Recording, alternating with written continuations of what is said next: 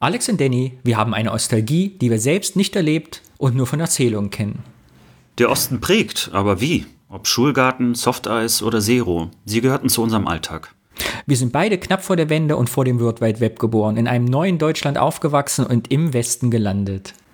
Wir stellen regelmäßig die Frage, wie der Osten unseren Blickwinkel auf die Welt von heute ausrichtet. Und dabei schlagen wir eine Brücke von Kleinigkeiten im früheren Alltag auf das ganz Große von heute und von morgen.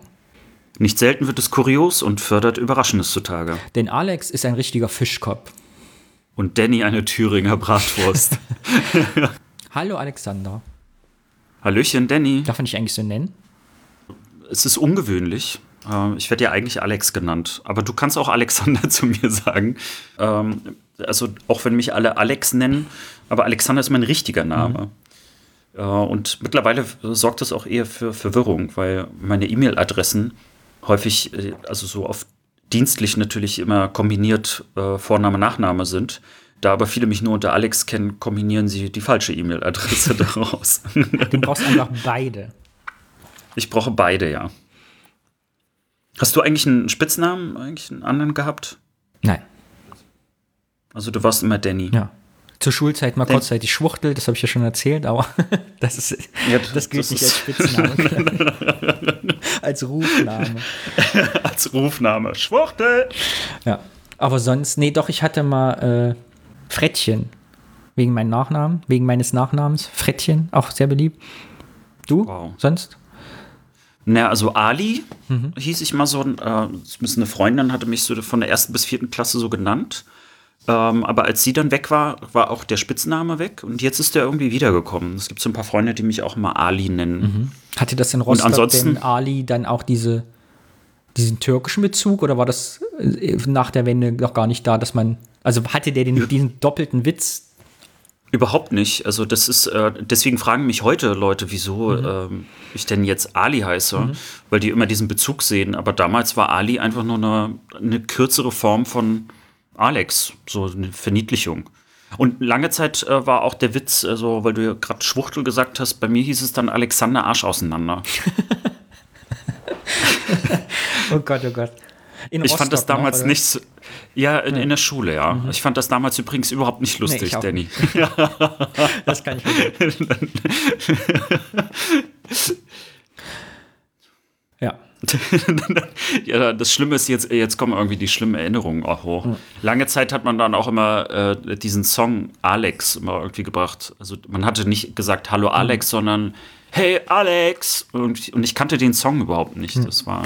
Zum Thema schlimme Erinnerungen können wir noch mal eine eigene Folge machen. Also gerade was auch Community im Osten der letzten 20 Jahre irgendwie, was sich da getan hat, was da so abgeht und wie das Leben so ist und was, glaube ich, weil was, glaube ich, im Osten auch, was so die Community angeht, glaube ich, der Internet- und Online-Schub äh, viel gebracht hat. Hm. Gut, aber das machen wir später, denn wir kommen zur ersten Rubrik. Bist du schon so aufgeregt wie ich? Ja. Denn sie heißt. Okay. Überraschungsthema. Einer bringt ein Stichwort mit, an dem wir uns dann langhangeln, sprechendes Denken machen, ein bisschen assoziieren, unsere eigenen Erfahrungen und Erlebnisse dazu erzählen.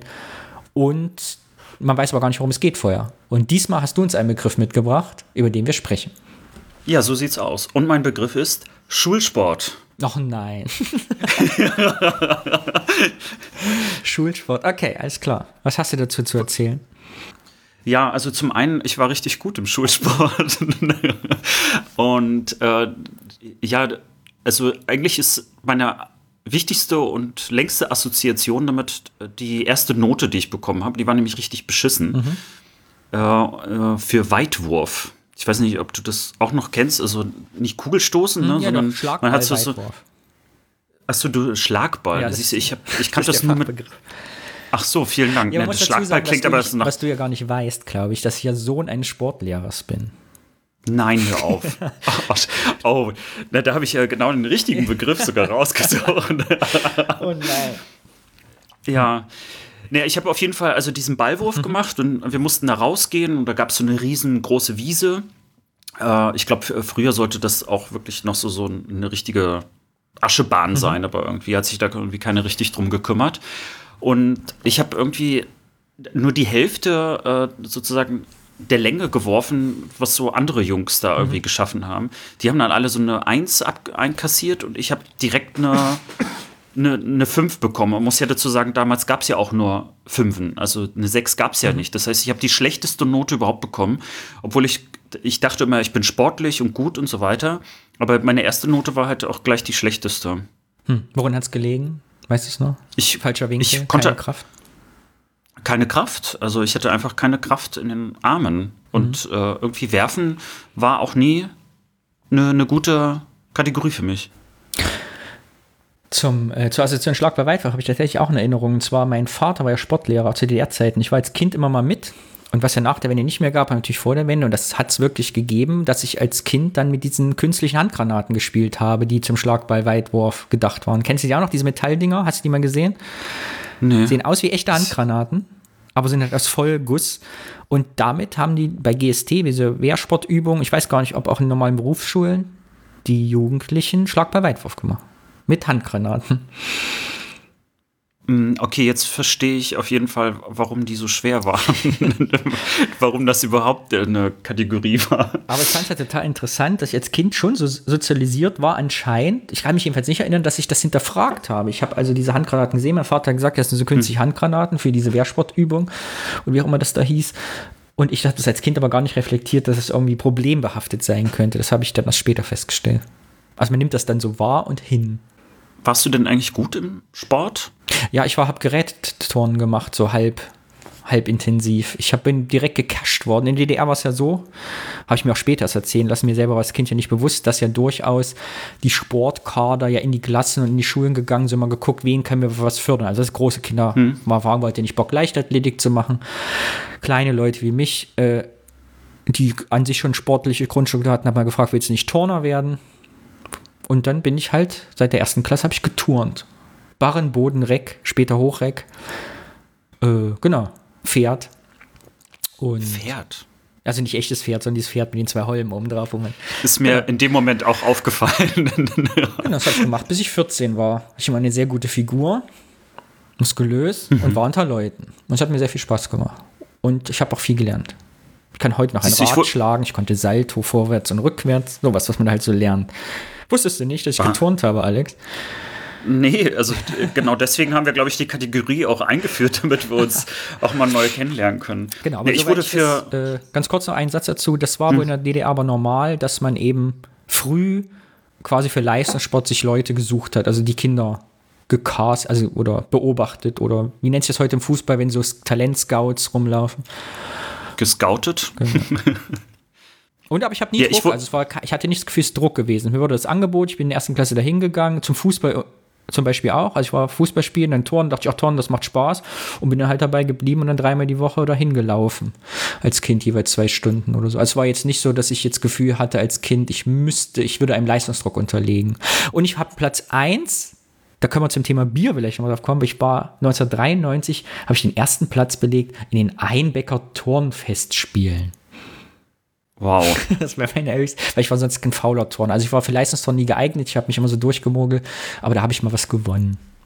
Hast du auch so eine Medaille oder, oder sogar einen Pokal? Ja, viele, viele Medaillen. Ich hab, es gab ja äh, in der DDR noch, und das hat sich auch ein bisschen in die Nachwendezeit gezogen, ja für alles Medaillen. Na, ab dem sechsten Platz gab es ja, glaube ich, Medaillen und Urkunden. Ich habe, mein Vater hat noch so einen ganzen Ordner voller Urkunden äh, aufbewahrt. Medaillen sind allerdings nichts übrig geblieben. Es gibt keine einzige Medaille, die ich mal gewonnen habe, gibt es noch. Wieso Weil, alles eingeschmolzen? ich, ehrlich gesagt, ich habe Jahre nicht darüber nachgedacht. Aber ich glaube wirklich, dass sie damals so wertlos sind, dass weder ich noch meine Eltern Interesse hatten an diesen Medaillen. Ich erinnere mich vor allem dazu noch als Kind, da ich ja viel mit meinem Vater da im, im Sportunterricht war, diese Medaillen erinnere ich mich, dass sie für mich als Kind schon nicht sehr viel Wert hatten, weil sie in den Büros oder wie nennt es das in, in der Sporthalle, also sie lagen halt rum in der Schule zu Hunderten. Gold, Silber, Bronze und alle sahen gleich aus. Weißt du, nur die Bändchen haben sich geändert, wo dann drauf stand für was. Und ich, meine Kindheitserinnerung ist halt wirklich, dass ich tausende von diesen Medaillen habe irgendwo rumliegen sehen, sodass für mich das damals, zumindest so scheut mich die Erinnerung, schon keinen großen Wert hätte. Ich kann, kann also ich, ich, ich habe mit, äh, also zwei oder drei dieser Medaillen habe ich jetzt erst vor ein paar Tagen wiedergefunden. Mhm. Äh, die lagen inmitten der vielen kleinen Münzen, die ich gesammelt habe. Für was hast du Medaillen bekommen? Mh, äh, hauptsächlich leichtathletische Sachen. Mhm. Ich wurde ja übrigens auch gecastet, ähm, so wie du das gerade beschrieben hast. Äh, man hatte äh, gedacht, dass ich möglicherweise für Handball, äh, vor allen Dingen im Tor, mhm. Irgendwie geeignet wäre. Ähm, man hat dann aber festgestellt, nein. Ähm, und äh, ansonsten, ich habe sehr viel so Leichtathletik machen, wurde dann zumindest so bei Stadt, so Stadtwettkämpfen, wurde ich dann auch immer hingeschickt. Und das war aber für mich immer ganz schrecklich, weil ich, also zumindest am Anfang war ich ganz gut im Sprint, aber man hat mich zu Wettkämpfen immer äh, zu Langlauf geschickt. Mhm. Und da ist mir im Prinzip die Puste einfach ausgegangen. Und für mich ist es noch ganz schrecklich die Erinnerung, wie ich äh, in, in Rostock bei so einem Stadtwettbewerb war und äh, man hat mich dann immer so angefeuert. Ich konnte die auch hören, obwohl dort hunderte Leute waren, so mhm. mit ihren Eltern und Lehrern und Schülern und so weiter. Aber ich bin dann als letztes dann reingekommen. Mhm.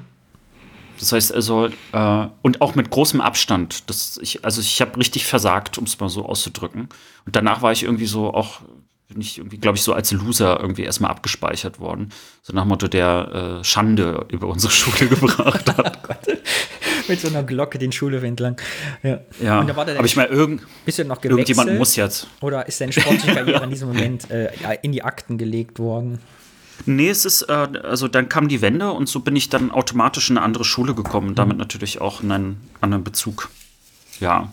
Und da äh, ist, es, ist die Sportkarriere wieder noch ein bisschen gestiegen. Sport. Ja. Schulsport. Schulsport. Ich überlege, fällt Schulsport. mir noch was ein zum Thema Schulsport. Nee, ansonsten fand ich Schulsport blöd eigentlich. Also Schulsport im Unterricht fand ich immer ungerecht, weil es Leute gab wie, wie mich, die alles irgendwie so durchgeschlittert sind und da gab es einfach Menschen, die sichtbar auch als Kind schon einfach nur scheitern konnten aufgrund ihrer Physis. Und das fand ich als Kind schon immer sehr ungerecht, dass Leute im Laufe eine 4 gekriegt haben, wenn sie einfach dick zum Beispiel waren oder schlaksig oder so. Oder einfach klein. Ich habe halt, es gab auch Dinger, wo ich eine 5 gekriegt habe, das war zum Beispiel Hochsprung. So, weißt du, ich bin halt damals, ich war ein Kopf kleiner als alle anderen. Wie soll ich denn altersgerecht die Hochsprungmarke? Also ich fand das immer ungerecht, Schulsport. Habe ich nicht gemocht. Ich mochte einfach diese ganze, äh, diese, wie soll ich sagen, diese Atmosphäre mochte ich nicht. Mhm. Also vor allen Dingen, äh, ja, weißt du, so Jungs im bestimmten Alter, dann wird ja mal so diese Männlichkeitsgebaren. Mhm. Und das mochte ich immer nicht. Also ich war mhm. immer ganz froh, wenn eigentlich der Unterricht begann mhm. und war dann ganz unglücklich, wenn er wieder aufhörte, weil dann natürlich so in der Umkleide, ne, da wurde mhm. man dann auch mal irgendwie verkloppt oder irgendwie Echt? sowas. Und ja, ich habe versucht natürlich, mich da mal so ein bisschen rauszuhalten, weil ich bin halt nicht so mhm. der Verklopper-Typ. Das ist interessant, weil ich, ich habe genau die gegenteilige Wahrnehmung aus meiner Jugend. Für mich war es nämlich genau das Gegenteil. Sport war so der einzige, das einzige Fach, wo wo ich quasi glänzen konnte. Ich konnte am, am Stück 150 Liegestütze zu der Zeit, bis ich so, als ich in der Pubertät war. Weißt du, also mir konnte keiner, also bei, wenn ich in Schulsport gegangen bin, dass ich geturnt habe, so, also das, da konnte mir keiner sagen, ah, du Schwächling oder so, weil das ist so das Einzige, das konnte mir auf dem Schulhof sagen, irgendwie, wenn ich ein Kopf kleiner war oder so, aber im Sport ach, konnte mir halt, ich hab, bin auch damals, ich weiß, die 100 Meter auch in 12 Sekunden gelaufen, so, hm. was auch schnell war. Da konnten selbst Leute, die doppelt so lange Beine hatten, mussten da trainiert sein, auch Leichtathletik quasi als Schulsport oder als Außerschulsport machen, damit sie da mit dieser Zeit mithalten können. Demzufolge habe ich das als sehr, war ein cooles Fach für mich. So, aber dennoch ungerecht. Na, mir hat es auch geholfen, äh, tatsächlich irgendwie nicht sozusagen zu dieser Verliererkaste mhm. zu gehören. Äh, weil äh, ich war zumindest schnell genug, dass man mich auch häufiger mal irgendwie gewählt hat. Ich war jetzt zwar kein guter Volleyballer oder Basketballer, schon gar nicht guter Fußballer, aber ich war schnell, mhm. äh, ich konnte gut springen mhm. und äh, das war dann häufig mal so in Kategorien mal ganz hilfreich, zumindest nicht irgendwie voll der Loser zu sein. Ja. Schulsport, ein spannendes Thema. Falls jemand das hört oder was dazu sagen möchte, schreibt es einen Kommentar, sprecht uns was auf, schickt uns eine E-Mail, Sprachnachricht, was auch immer. Wir freuen uns und werden uns da weiter drüber unterhalten. Wir haben die Rubrik Thema der Woche, hätte ich fast gesagt, das Thema des Tages. Das Thema, einer sucht ein Thema aus, von dem der andere nicht weiß, was er da recherchiert hat. Und dann reden wir einfach darüber. Und diesmal bin ich dran. Und ich habe ein Thema mitgebracht, das sich sicher spannend interessiert. Stimmt's, Alex? Ja, na klar. Rück mal raus. Ein Thema, das uns verbindet, so viel weiß ich. Und zwar ganz einfach das Wort, das Thema heißt Plattenbau. Schön. Ja, da gibt es auf jeden Fall eine Verbindung. Du bist in einem Plattenbau groß geworden, richtig? So sieht's aus, ja. Wobei, also die aller, allerersten Jahre noch nicht, mhm. aber dann äh, sind wir, was man heutzutage auch manchmal schon als Plattenbausiedlung mhm. oder Ghetto sogar noch bezeichnet, ähm, dann umgezogen. Aber für uns war das ein Riesenfortschritt, weil mhm. in der Wohnung vorher, die in der Innenstadt von Rostock war, so Altbau würde man mhm. heute sagen, war halt noch so Ofen, ne, wo du mhm. Kohle hochtragen musstest und dann roch auch alles irgendwie danach. Und Plattenbau war damals voll der Fortschritt. Also es gab Fernwärme und äh, das war alles äh, viel größer und moderner. Finde ich total spannend. Deshalb habe ich den Begriff vor allem auch mitgebracht, weil ich das wollte ich eigentlich als Botschaft. Wir wollen ja immer Ne, nachdem die Hälfte aller Westdeutschen noch nie in Ostdeutschland war, auch heute noch statistisch wollen wir ja allen Menschen, auch der jungen Generation und die Alten, die es schon vergessen haben, den Osten näher bringen. Und das darf man eben nicht vergessen. Mir geht es nämlich auch so, meinen Eltern. Ich kenne das von Erzählung meines Vaters vor allem es war halt Fortschritt. Ne? Ich habe auch, bis ich sechs Jahre alt war, in der Altbauwohnung richtig schön mit hohen Decken und so einem richtig großen, ich weiß, schon so ein richtig großer Kachelofen drin. Also heute würde man dann, glaube ich, in, in, Berlin mit 8000 Euro den Quadratmeter für bezahlen pro Monat. Aber damals hieß das einfach Kohlen schleppen, Klo auf dem Gang und kein fließend Wasser, sondern Boilerheizung. Ne? Also, und es war einfach damals in den Plattenbau zu ziehen, eine Verbesserung des Lebensstandards und Wohlstand einfach. Ne? wo man heute so sarkastisch immer sagt, ja, Plattenbau, haha, alle gleich und da in diesen Dingern. Nein, es bedeutet auch mehr Raum. Ja, wir hatten auf einmal 73 mhm. Quadratmetern, wo wir da auch mit fünf Leuten teilweise gewohnt haben. Aber das war halt gut, ne? Der Hausflur war warm, der Keller war nicht feucht. So, und für meine Eltern war das damals, obwohl meine Mutter fand immer diesen Altbau schön, die hat gesagt, ach, in Gießen wäre ich gar nicht umgezogen. Aber das war einfach Wohlstandswachstum. Also es war bei uns schon äh, allein der Fortschritt, dass äh, wenn wir ins Bad wollten, mhm. dann musste man äh, durch den kalten Flur, also draußen, das heißt, das Bad war noch nicht mal an der Wohnung mhm. dran, sondern das war halt woanders. Und es war halt immer kalt. Also ich erinnere mich immer noch an diese Kälte. Mhm. Immer ganz schrecklich. Und vor allen Dingen, wenn man ja geduscht oder gebadet hat, dann ist man ja sowieso, dann dampft man ja quasi. Mhm. Äh, und da war das umso schlimmer, dass man dann in die Kälte wieder raus musste. Mhm. Das war überhaupt nicht schön. Meine Kindheitserinnerung ist auch, dass ich damals ganz traurig war am Plattenbau, das erinnere ich mich noch gut dran, dass es keine Eisblumen mehr gab. Ich hatte es als Kind geliebt, wenn sich an den Fenstern so Eiskristallblumen gebildet haben. Das gab es natürlich bei der modernen Doppelverglasung nicht mehr, was aber auch bedeutet, dass es sehr kalt gewesen sein muss. Und in Thüringen werden ja gerne mal minus 15 Grad im Winter. Genau, Plattenbau. Da haben wir eine ganz ähnliche Geschichte, das wusste ich gar nicht. Wie lange hast du dann im Plattenbau gewohnt? Ähm, eigentlich immer noch, wenn man es genau nimmt. Also bis, bis ich nach Köln gezogen bin, ja. haben wir in einem Plattenbau gewohnt. Erst in Lüttenklein, dann in Lichtenhagen. Also dann natürlich schon ein sanierter Plattenbau. Das, ähm, in Rostock ging das ja auch relativ schnell, dass dann irgendwie fast alles saniert worden ist. Äh, meistens so diese Isolierung. Ja, aber ich kenne ehrlich gesagt gar nichts anderes in meiner Jugend als Plattenbau. Mhm.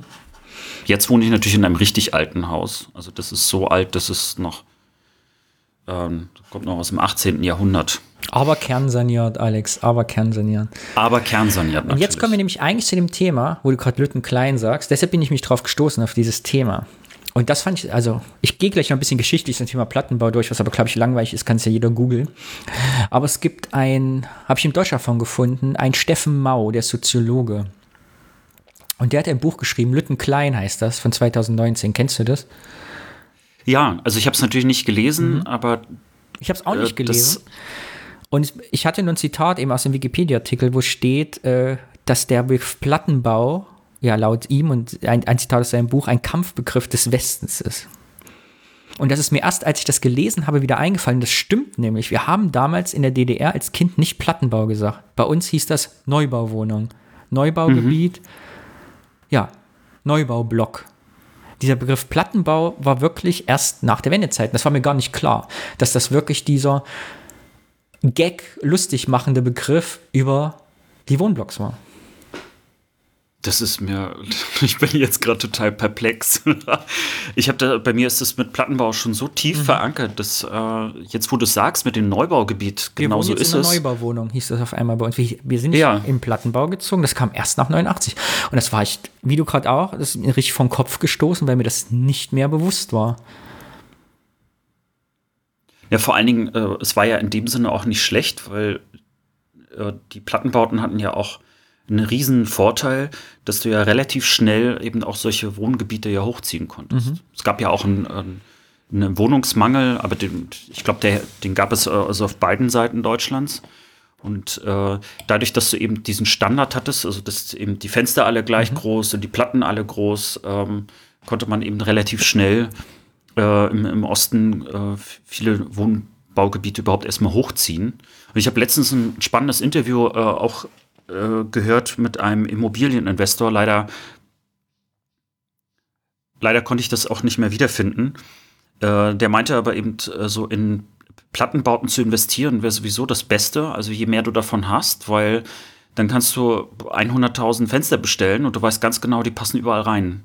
Und kannst also sozusagen über die Menge mhm. hinweg relativ preiswert auch äh, sanieren, äh, weil das eben äh, alles erwartbare Standards sind. Und er sagte eben auch, dass äh, die auch immer noch sehr, sehr solide sind. Also es gilt mhm. immer noch als sozusagen äh, äh, so, so ein Bauwerk, wo man genau weiß, das wird wahrscheinlich auch noch weitere Jahrzehnte mhm. halten. Ja, ist interessant. Das habe ich nämlich auch recherchiert, dass der große Vorteil eben von Plattenbauten ist, dass die alle heute noch eine sehr gute Bausubstanz haben, weil einfach dieser Stahlbeton nicht verwittert und durch das Standardisierte eben auch klar ist, wie die Langlebigkeit ist, also äh, vordefinierte, standardisierte Werte. Und das wusste ich auch gar nicht. Der Plattenbau ist wohl vor allem entwickelt worden, weil man, das war mir gar nicht so klar, diese, diese Fertigbauweise wetterunabhängig gemacht werden konnte. Der große Vorteil, also das, was eigentlich der Grund mhm. war, um diese Bauweise zu entwickeln, war, dass man das Indoor ohne Wetter machen konnte. Und gerade eben so Länder der nördlich, also so, so, Russland, Finnland, Schweden, da fing es in den 20er Jahren wohl schon an, auch zu Zeiten von Bauhaus und so, hat man sich halt gedacht, okay, wir haben nur drei Monate schönes Wetter im Jahr. wir müssen, wir, können nur drei Monate, drei Monate im Jahr bauen, weil sonst alles zugefroren ist. Wir brauchen eine Bauweise für viele Menschen, moderne Häuser zu bauen. Und deshalb kam man eben auf diese äh, Plattenbauweise, also vordefinierte Teile, die standardisiert gebaut worden sind, indoor und dann nur noch transportiert werden mussten zum Aufbau. Also mir war vorher gar nicht bewusst, dass diese, diese Plattenbauweise wohl schon so alt ist, also aus den 20er Jahren herrührt und damals in der neuen Oh, ich komme mit den Kunstbegriffen immer durch noch nicht neue Sachlichkeit, sondern äh, mir fällt das gleich noch ein. Sie eben sagt, man ging ab von Stuck und Dekoration und wollte so ein modernes Leben schaffen für die Leute in klaren, weiß nicht, so Feng Shui des, der 20er Jahre, keine Ahnung. Also, genau, da resultiert das eigentlich her. Also es war einerseits eben diese kulturelle, dieser kulturelle Aspekt, auch des sozialistischen Wohnens in der DDR, ne, so in einem Raum, der für alle auch gleich ist, der, ne, so, mhm. also jeder Arbeiter und jede Arbeiterin bekommt das Gleiche und gleichzeitig aber eben auch eine praktische Nutzen, einfach der Kosten und der, der Bauweise an sich. Also ich glaube, da verschmelzen so zwei Aspekte der Gesellschaft zusammen also spannend auch zu Plattenbau, weil die meisten haben ja eine Assoziation damit irgendwie, dass das was äh, Billiges äh, mhm. ist oder dass es irgendwie nicht gut aussieht. Das liegt ja vor allen Dingen auch daran, dass diese Neubaugebiete häufig ja auch so, so en bloc irgendwie gebaut worden mhm. sind. Also ich, ich sage jetzt mal, es ist nicht unbedingt was fürs Auge. Aber in, in Rostock, äh, in der Altstadt, hat man äh, Giebelhäuser äh, trotzdem mit Plattenbauten nachgebaut. Ja. Das heißt also, die sehen aus wie Giebelhäuser, also die haben mhm. an der Fassade äh, das sozusagen nachgeahmt. Also man sieht, dass natürlich nicht original Giebelhäuser sind. Ja. Ich habe das äh, recherchiert. Äh, Wer das nachgucken will hm. auf Google Street View, auf der Langen Straße in Rostock kann man diese Giebelfachwerkhäuser im Plattenbau sehen. Ja, das lohnt sich und ich habe sogar Freunde, die äh, dort auch wohnen. Ach. Also drin, drin fühlt es sich genauso an, wie ich den Plattenbau in Lichtenhagen mhm. oder in Klein kenne. Aber von außen sieht es eben so aus, als ob das ähm, ja ganz gut eigentlich in, in diese Altstadt äh, oder beziehungsweise in die Innenstadt, also es ist nicht nur Altstadt, ganz gut reinpasst. Genau, von, das sind ja so kleine dreigeschossige Plattenbauten, von denen du gerade gesprochen hast in, in Rostock. Du hast halt gesagt, eine Siedlung, wie auch in Rostock oder in Halle gibt es das. Man ist ja in DDR dann irgendwann dazu übergegangen, um Wohnraum für viele Menschen zu schaffen und dann wirklich dann ganze Siedlungen, sieht man auch in Berlin, eben rein plattenbautechnisch aufzuziehen. Also ganze Wohnkomplexe. Da gibt es auch eine spannende Doku, die habe ich jetzt gar nicht im Kopf, ich auch mal gesehen, über dieses, wie plant man eigentlich so Städte und Plattenbautenweise und das siehst du ja auch, ich ich habe eine Tante, also eine Schwiegertante in, in Marzahn, Berlin-Marzahn. Und da siehst du natürlich auch, wie so die, wie der Unterschied ist, also wie man damals diese Plattenbausiedlung geplant hat, auch mit den Geschäften, die unten sind und sozialer Raum und Gemeinschaftsräume, die aber jetzt nicht natürlich im kapitalistischen System nicht mehr funktionieren, wenn die Läden uns nicht mehr tragen und geschlossen sind oder zu sind oder da was anderes drin. Also dass diese ganze Struktur der Siedlung wie du vorhin gesagt hast, eigentlich dann zur Ghettoisierung führt, weil das so normale soziale Leben, was damals angedacht war, heutzutage nicht mehr funktioniert. Ja. Ne, ich, also das Erste, woran ich wirklich sehen konnte, dass es äh, also dass die Planung nicht mehr für die neue Zeit funktionierte, waren Parkplätze. Also es mhm. waren viel zu wenig Parkplätze da für die Autos, die auf einmal kamen. Mhm. Also in meiner Erinnerung ist auch noch, als ich ähm, nach Lüttenklein gezogen bin, dann konnte man direkt also vom Fenster auf den Parkplatz schauen und dahinter war dann äh, der Kindergarten, in den ich gegangen bin. Dieser Parkplatz war nie voll. Mhm. Also der war immer nur so zur Hälfte äh, befüllt und ich konnte da auch ohne weiteres äh, das erste Mal lernen, mit einem Fahrrad zu fahren. Also da hat wirklich noch mein Vater quasi mein Fahrrad festgehalten und irgendwann losgelassen, ähm, ohne dass ich es wusste. Also so habe ich Fahrradfahren gelernt. Und äh, dann kam halt die Wende und relativ schnell haben die Leute natürlich äh, Autos gekauft und so. Und dieser Parkplatz war dann also immer voll, brechend voll. Da wurde dann jeder Trick genutzt, um noch irgendwie in zweiter Reihe gefühlt nochmal irgendwie ein Auto hinzustellen. Und, äh, und gerade dann in den nächsten Jahren wurde dann jede freie Fläche irgendwie noch ausgenutzt, um irgendwie äh, nochmal weitere Parkplätze mhm. zu gewinnen. Also ganz viele Grünflächen auch, die existierten, sind dann praktisch zu Parkplätzen erst umgewandelt worden. Mhm. Genau, und das zusammen eben mit dem Sterben der Läden. Ich weiß noch, wo ich herkomme, zum Beispiel gab es einen großen Supermarkt, der steht jetzt seit 30 Jahren leer, steht aber noch da ja, ist dann halt eine komische Siedlungsstruktur auf einmal. So ein reines Wohngebiet. 20-geschossig. Mhm. Ich ich weiß nicht, wie es dir geht, da wo du herkommst. Küffhäuserkreis, wo ich herkomme, hat halt echt viele Menschen verloren. Wir hatten so ungefähr 24.000 Einwohner vor der Wende und 15.000 jetzt irgendwie vor ein paar Jahren, so Pi mal Daumen. Die genauen Zahlen nicht mehr. Mhm. Also eine richtig große Abwanderung. Was halt dazu geführt hat, dass meine Schule zum Beispiel nicht gegangen bin, was auch so eine Plattenbauschule war, abgerissen worden ist. Die existiert nicht mehr. Und auch das Wohnhaus, wo ich halt da war, also Siedlungsrückbau war das halt, ne? Plattenbau halb belegt, dann haben die Leute umsortiert in andere Wohnungen, die Hälfte des Plattenbauzeile, einfach diese, ne, so eine Schlange einfach mhm. abgerissen. Und die eine Hälfte, wo ich als Kind immer gespielt habe, wo ein Freund von mir gewohnt hat zur Schulzeit, ist halt nicht mehr da. das hat mich, wo ich letztes Mal da war, sehr beeindruckt, dass also viele Orte meiner Kindheit und Jugend einfach nicht mehr existieren. Und eben nicht wegen, ja, wie Krieg oder so, weil weißt du, wo man auch sagen können, man hat irgendwie da, das hat einen Grund, sondern es ist einfach, da stehen jetzt halt neue Häuser drauf. Also ganz komisch fühlte hm. sich das irgendwie an. Gibt es so ja, das ist ganz bei euch auch so Rückbausachen in, in Norden? war relativ wenig, mhm. ähm, weil äh, ich kannte nämlich Rückbau auch nur so aus Leipzig und Halle, auch von Freunden. Äh, da gab es immer so zwei Varianten. Entweder wirklich komplett, also mhm. der Rückbau, also dass die Gebäude gar nicht mehr mhm. da waren, äh, oder dass die zum Beispiel von fünf Etagen auf drei irgendwie mhm. reduziert worden sind. Und in Rostock äh, ist man irgendwie eine andere Strategie anscheinend gegangen. Man hat sehr schnell äh, versucht, die Plattenbauten alle zu sanieren und auf einen bestimmten Standard zu bringen, mhm. sodass also äh, die Leute gar nicht das Bedürfnis hatten, aus diesen Häusern irgendwie rauszugehen. So möchte ich mal kurz, äh, kurz formulieren. Und äh, den einzigen Rückbau, den ich wirklich so ein bisschen kenne, der ist auch in der Nähe in, in Großklein. Ähm, die RTL 2 Zuschauer unter uns, ich hoffe, es gibt keine, äh, die kennen das. Äh, Großklein äh, ist ja ganz berühmt. Die äh, also da gibt es so Ecken, wo wirklich dieses, dieser Rückbau zumindest auf äh, äh, wenige Etagen irgendwie gemacht worden ist. Das kam aber auch relativ spät. Aber da hat man gemerkt, dass man die Häuser wohl irgendwie nicht so richtig belegen kann. Mhm. Ja.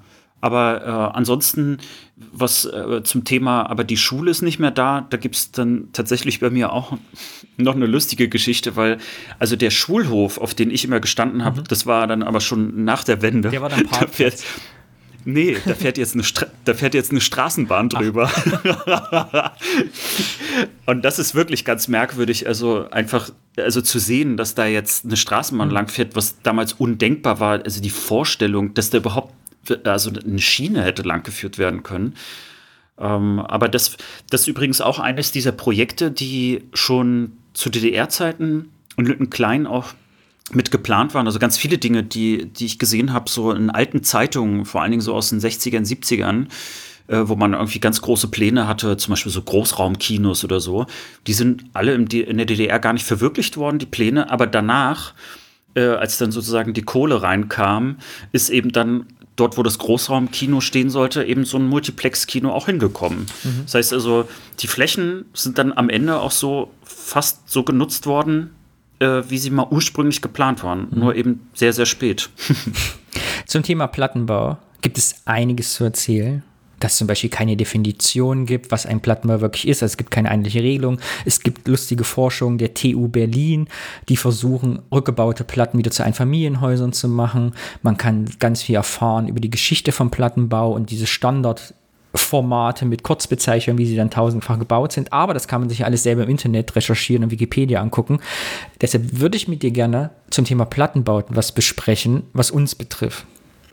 Und da du ja an der Quelle sitzt, würde ich mit dir gerne über das berühmteste, zumindest für mich, Plattenbauhaus der Welt reden. Das Sonnenblumenhaus. Das Sonnenblumenhaus, richtig. Ja.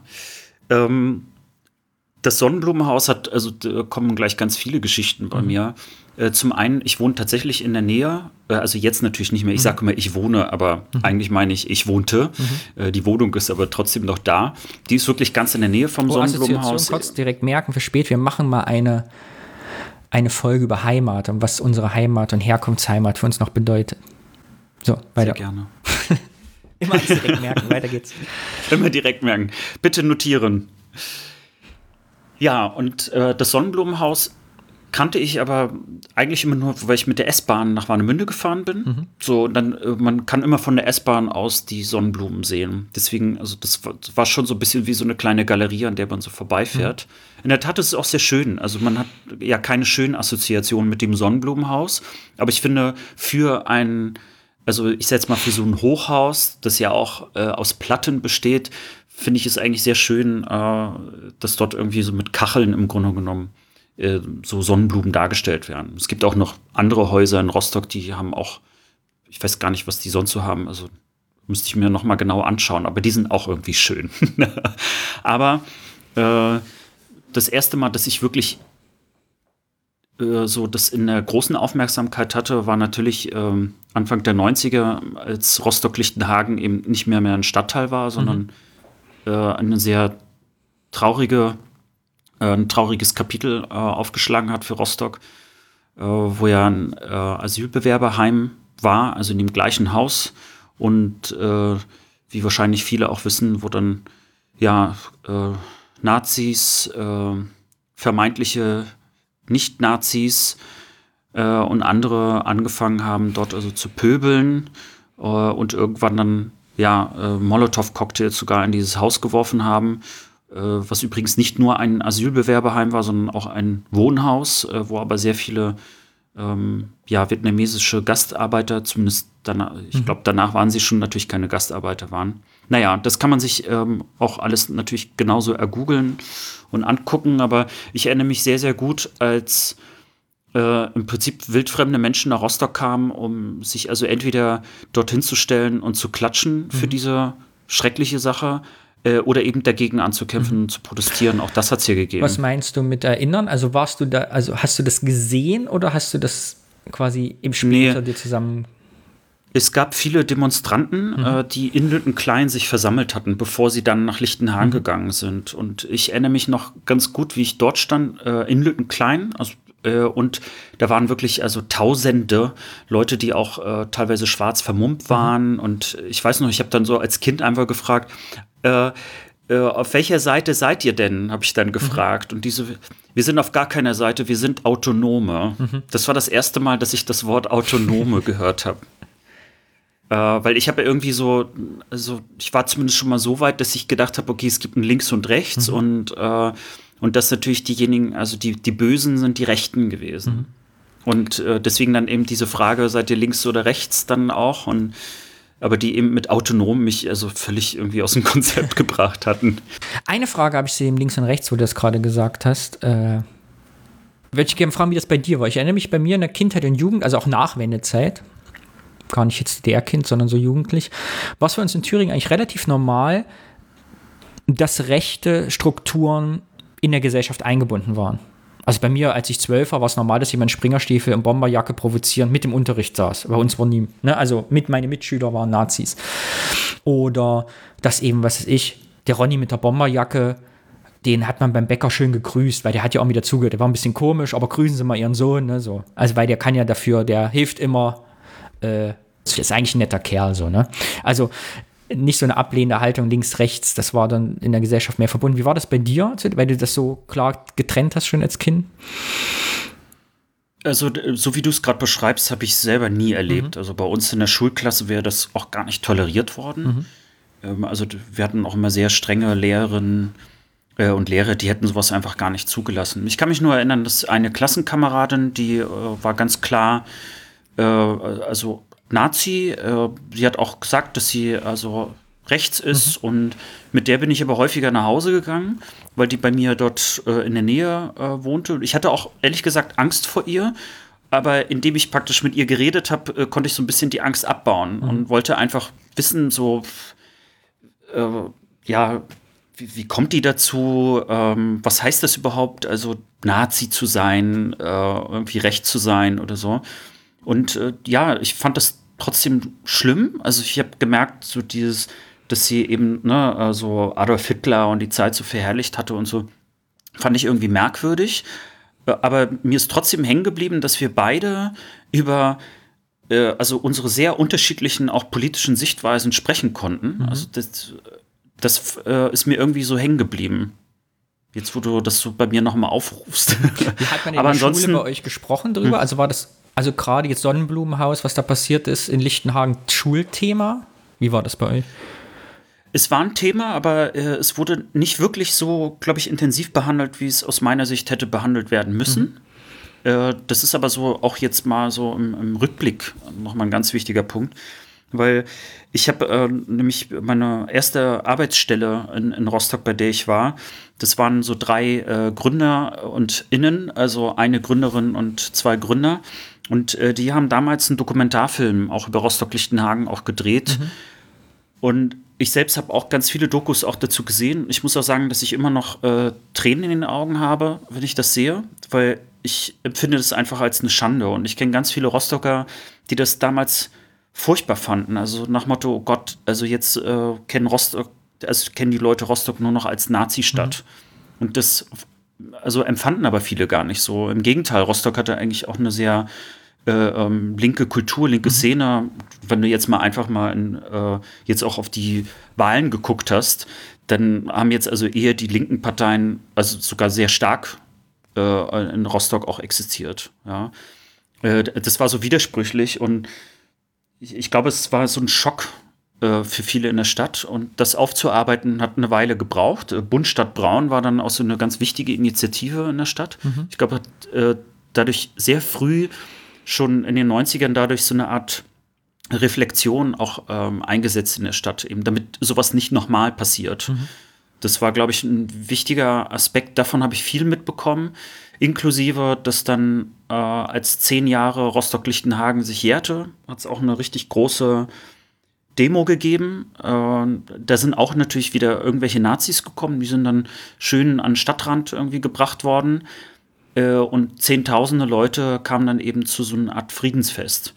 Was mir aber hängen geblieben ist, und das finde ich bis heute noch so ein bisschen traurig, dass die kleine Nazi-Demo irgendwie mit da 100, 200 Hanseln viel mehr Aufmerksamkeit in den Nachrichten bekommen hatte, äh, als sozusagen das Friedensfest. Mhm. So, weil ich hatte, als ich dort war, dachte ich, super, jetzt werden die Leute sehen, dass in Rostock die Leute das schlimm finden und dass sie also auch auf die Straße gehen und sagen, nie wieder, ne, Rostock ist eine buntere Stadt, aber das, was sozusagen medial stärker erfasst worden ist, war eigentlich, eigentlich nur wieder diese Bestätigung, ja, Rostock ist eigentlich eine rechte Stadt. Mhm.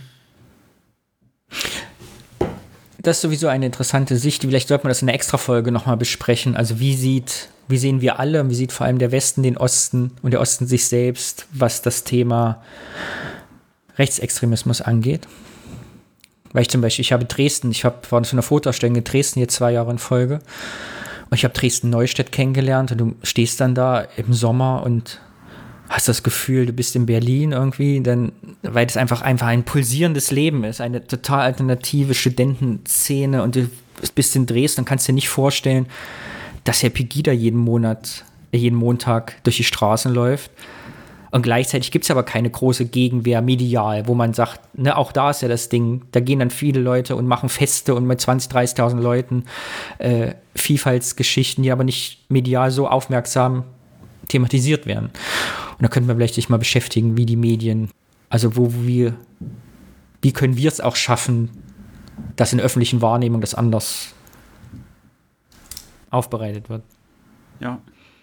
Ja, gut, ich meine, wir sind ist. ja. Also ist, ich kenne das. Hm. Andererseits ist auch gerechtfertigt. Ich bin ja so hin und her gerissen. Einerseits denke ich, es ist schade, dass immer diese Bilder nur transportiert werden und so der Eindruck entsteht. Andererseits muss ich aber sehen, wie durchsetzt die Gesellschaft teilweise eben von so rechtem Gedankengut ist und gleichzeitig eben auch zu Recht manche Sachen verurteilt werden und so dargestellt werden. Also ich bin da sehr hin und her gerissen.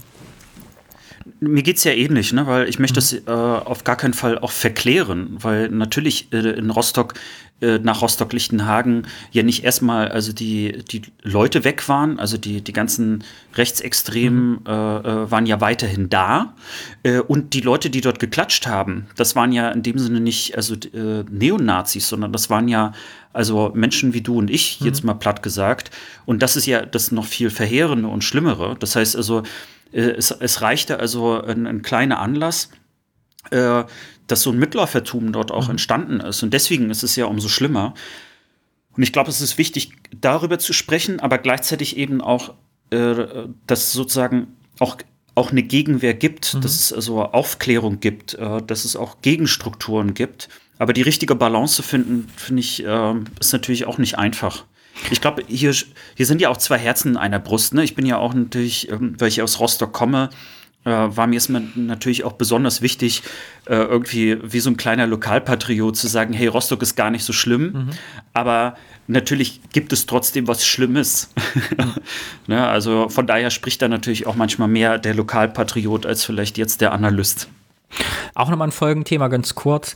In meiner Kindheit und Jugend, Nachwendezeit, erinnere ich mich sehr, dass schlecht über die Gastarbeiter geredet wurde, die ehemaligen oder Asylbewerber. Und es gab die enormsten Geschichten, auch was Sinti und Roma angeht, die irgendwie dann aus Europa kommen, auch die dann eben halt in den Osten sozusagen gekommen sind. Wie ist da deine Jugenderinnerung? Also wie, wie, wie war die vorteilhaft Vorurteile in deiner Umgebung, in der sozialen? Äh, sehr groß. Mhm. Also gerade ähm, wenn es jetzt um die Sinti und Roma geht, war das natürlich so mhm. das Beispiel für Rostock-Lichtenhagen, wo man dann versucht hat äh, zu legitimieren, warum auch sozusagen der normale Bürger mhm. ja dort äh, sich ja auch gegenwehren kann. Weil vor dem Asylbewerberheim waren eben Zustände, äh, die waren halt nicht schön. Mhm. Bloß das lag nicht daran, äh, ne, was, was diese Behauptungen waren, so nach dem Motto, die Sinti und Roma oder die Leute wären schmutzig, mhm. sondern äh, man, man hat sie dort sozusagen Rahmenbedingungen äh, oder man hat den Rahmenbedingungen gegeben, die äh, gar nicht also was anderes hätten zulassen können. Ja, mhm. es gab keine Sanitäranlagen, äh, es, äh, es waren wirklich also furchtbare Zustände.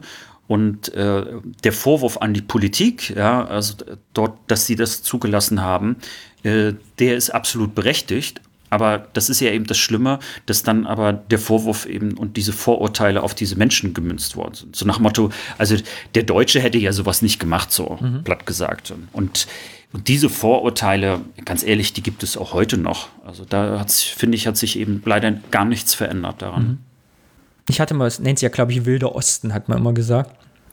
Äh, ich habe so, es gab dann diese, diese bundesweiten Kampagnen, ich weiß gar nicht, was angefangen in der Schule mit alle anders, alle gleich, wo man so auch Rassismus im Unterricht thematisiert hat, lehrplanmäßig. Aber ich hatte das Gefühl, das fing erst so 95, 96 an. Also wenn ich so mich zurückerinnere, waren so die ersten Jahre 90 bis 95 ja, so auch pädagogisch rechtsfreier oder rechtsvoller Raum, keine Ahnung, wie ich das sagen soll.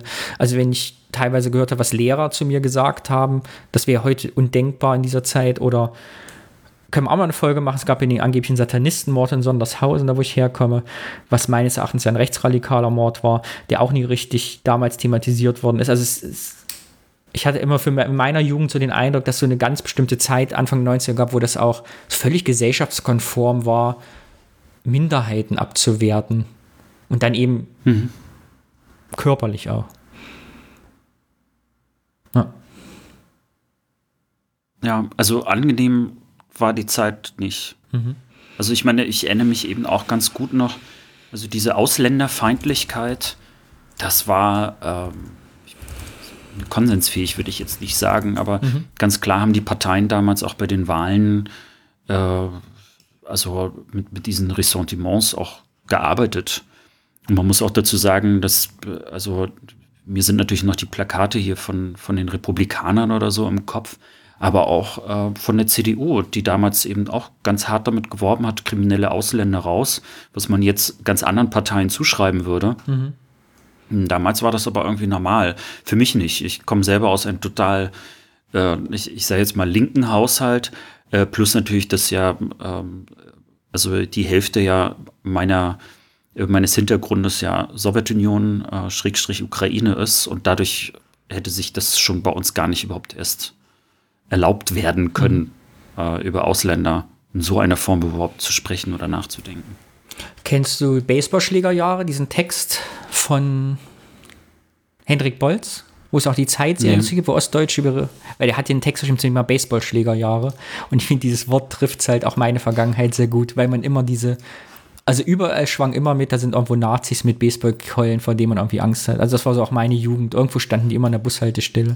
Nie als aktive Bedrohung, hm. die wirklich da ist, aber dieses, dieses, ja, die Rechten sind da. So, das ist so meine. Ja. Also jetzt so das Bild, ne, als du auch gerade äh, diese Baseballjahre erwähnt hast, hat sich bei mir sofort auch so ein Bild auch aufgebaut. Mhm. Also die 90er sind bei mir total abgespeichert mit eben diesen Neonazis in diesen Springerstiefeln und, und diesen komischen Militärhosen, äh, den Glatzköpfen und äh, ja, äh, auch hier äh, die, wie nennt man, äh, die Hosenträger mhm. und so. Also das ist schon, äh, und ich hatte aber auch Angst vor denen. Ich fand nämlich überhaupt nicht, dass die freundlicher aussahen. Ähm, das sieht man ja jetzt so gar nicht mehr. Jetzt sind es ja Leute, die irgendwie, mhm. ich sag jetzt mal, die Nazis im Anzug sind, wie man so schön sagen würde. Ist irgendwie angenehmer, aber gleichzeitig macht es, äh, beunruhigt das ja umso mehr, weil damals konnte man wenigstens noch mal irgendwie so abschätzen, wo die sind und wie viele sie sind. Jetzt ja, das ist vielleicht auch gesellschaftliche Quintessenz, was ich vorhin schon sagte dass sie ja doch im Osten anders integriert waren. Also konntest, du hast ja trotzdem eine liebe Ronny, der irgendwie eigentlich ganz nett ist. Gut, der ist jetzt Springerstiefel, aber eigentlich, der trägt mir immer die Einkäufe nach oben. Ist eigentlich ein lieber Kerl.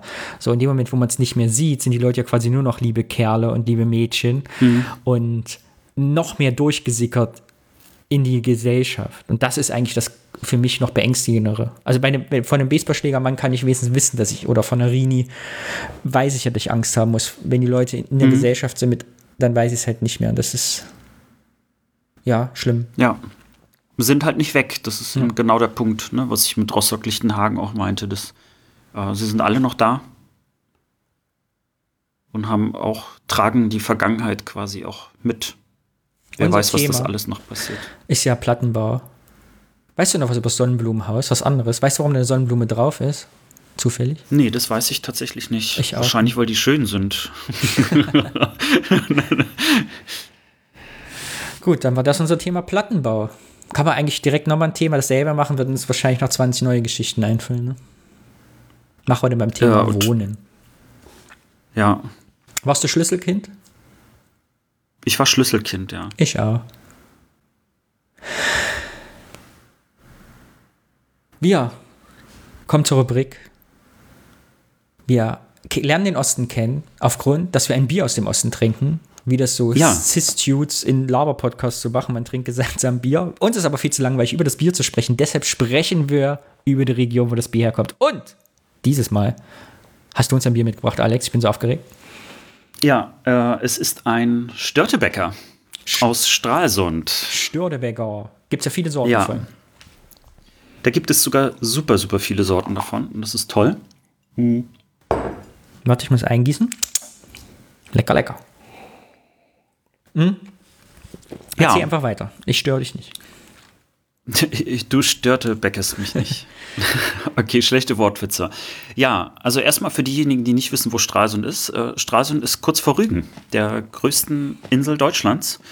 Und äh, ich verbinde mit Stralsund auch was Persönliches, weil meine Oma äh, lebt dort sogar noch. Mhm. Äh, und Oma, Opa dann, also früher natürlich, äh, sind aus Stralsund gewesen. Deswegen verbinde ich mit dieser Stadt im Prinzip auch die, ja, meine Kindheit bevor und Jugend. Du, äh, bevor du weiter erzählst, ich möchte ein Bild im Kopf haben, die Hörerinnen und Hörer ja auch. Ist deine Oma so eine ostdeutsche Kittelschürzen-Oma oder keine Kittelschürzen-Oma? Nur so fürs innerliche Bild, wie wir uns deine Oma vorstellen. Es gab mal eine Kittelschürze, aber jetzt nicht mehr. Ich würde sagen, meine Uroma war mehr eine okay. Kittelschürze. Dann erzähl weiter. Ich wollte gar nicht. Oma. äh, ja, und äh, Stralsund ist eigentlich eine sehr schöne Stadt, äh, hat äh, sehr viele äh, Backsteinwerke. Also das ist so eine typische norddeutsche Stadt auch, ähm, wie man das auch so in Lübeck und Co. sehen wird, mit vielen schwedischen Einflüssen, weil die Schweden, äh, soweit ich weiß, auch äh, Straßenmeier erobert hatten. Ja, und da ist Wasser. wow, Welches ich habe richtig gute ähm, ja, also es, es, ist die Ostsee, aber dort ist eben ein Sund. Jetzt müsste man eigentlich nochmal ich mach die rausfinden, was ein Sund ist. Und du erzählst deine persönliche ja. Geschichte. Also, Stralsund ist 54 Quadratkilometer groß, hat 1099 Einwohner pro Quadratkilometer, insgesamt fast 60.000 Quadrat, äh, 60.000 Einwohner und hat die Postleitzahl 18439. Und jetzt eine persönliche Geschichte aus Stralsund, bitte.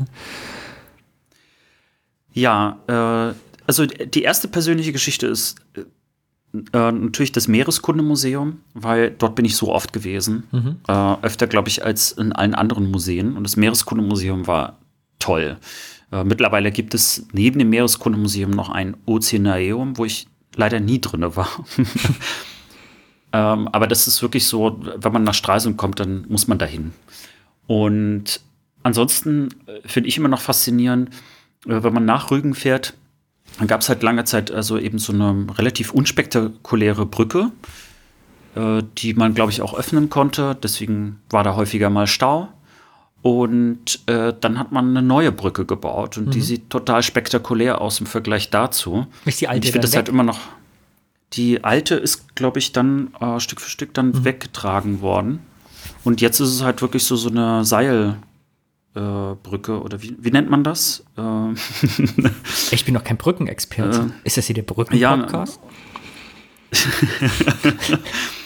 Ja, äh, naja, also du weißt schon, was ich meine, ne? ja. ne? Mit so Seilen dran. Genau, genau. Brückenbauwerke hier. hier du sollst das nicht bei Google, du sollst erzählen. Komm, erzähl weiter. Eine Schrägseilbrücke. Ich ah, musste es jetzt nein, mal nachschauen, weil ich jetzt, ich hätte sonst nicht ertragen können. Wahrscheinlich hätten wir dann äh, ganz viele Zuschriften bekommen, wo sich Leute äh, total darüber lustig machen. Ja, und Faxe. Ja. Und Faxe. Was ja übrigens auch ein Bier ist, aber darum, äh, um dieses Bier geht es ja heute nicht. Hm. ja, und äh, das Störtebecker Bier äh, finde ich total spannend, weil es keine, keine Megabrauerei ist. Also mhm. die gehört jetzt nicht zu einem großen Konzern, sondern gehört sogar zu einem äh, Verbund von, ich, ich übersetze es jetzt mal so zu so mittelständischen mhm. Brauereien, also die eben noch dieses Handwerk also auch wirklich zelebrieren wollen und mhm. äh, Was vor man allen heute Dingen Craft Beer nennen. Ja, wobei natürlich die größer sind als jetzt die Craft Biere, die man so manchmal mhm. kennt.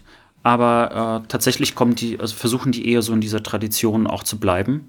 Das erklärt vielleicht auch, warum es so viele unterschiedliche Störtebecker Biere auch mhm. gibt.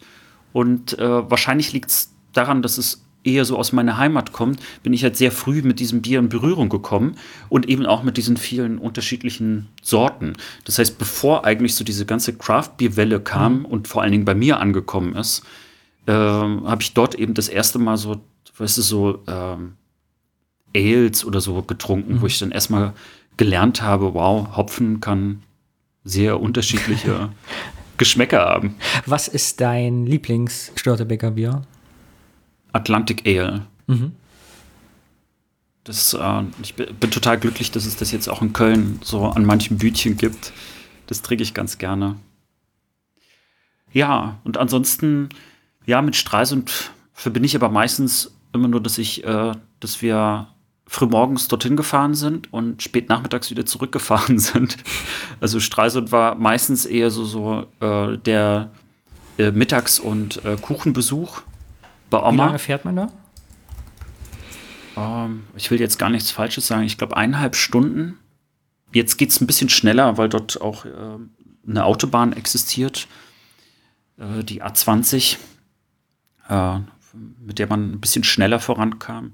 Ich erinnere mich häufig immer irgendwie auch an Staus. Das gute alte Nachwendethema Staus. Weißt du, wann ich in dem ersten Stau meines Lebens gesessen habe? Nee. Ein das Tag. weißt du noch? Ja, absolut. Aber das erzähle ich jetzt nicht. Verschreib mir das auf, das erzähle ich in einer anderen Folge.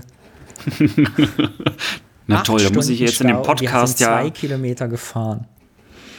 Muss ich mir jetzt alle Podcast-Folgen anhören, bis ich dann auf diese Folge stoße. Du bist sogar dabei. So. Warst du schon mal in Stralsund eigentlich? Nein, noch nie. Oder? Ich weiß nicht. Kann sein. Ich, doch, ich glaube ja. Wir haben mal eine Nord ich, ich habe eine dunkle Kinderzählung, dass wir in Rostock waren. Ich glaube, da waren wir in Stralsund, aber ich weiß es nicht mehr genau. Müsste ich meine Eltern fragen. Da war ich sehr, sehr klein, wenn. Hier ist auch eine Hansestadt übrigens.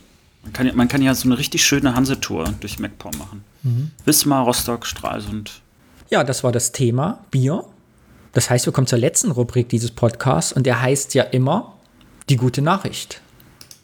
Im Osten hört man meist strukturschwache Region, alle sind arbeitslos, keiner hat zu was Lust, alle sind schlecht gelaunt. Und wir liefern deshalb immer eine kleine gute Nachricht, ein Fitzelchen der Freude. Und diesmal habe ich was mitgebracht. Und zwar aus dem Kyffhäuser Kreis. Corona hat den Nachteil, man konnte nicht verreisen. Man konnte nicht ins Ausland. Das heißt, viele Leute sind auf Wohnmobile und Hotels in diesem Sommer umgestiegen nach Deutschland. Was zum Beispiel im Kyffhäuser Kreis lese ich in der Thüringer Allgemeine gute Campingplatzauslastung beschert hat. Also im ganzen Küfferkreis waren die Campingplätze viel mehr belegt als sonst. Äh, pro Tag sind teilweise 100 Wohnmobile dann in Küfferse reingefahren und haben dort ihren Urlaub verbracht, was natürlich für uns eine gute Nachricht im Osten ist, denn jeder, der zu uns kommt, ich sage auch wieder uns, merkst du, Alex, ne?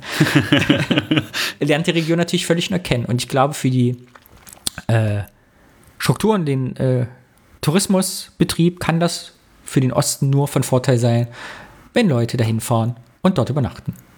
Also, ja, das ist ja mal eine gute Nachricht. Wohlwasquote im Osten gestiegen. Daumen hoch.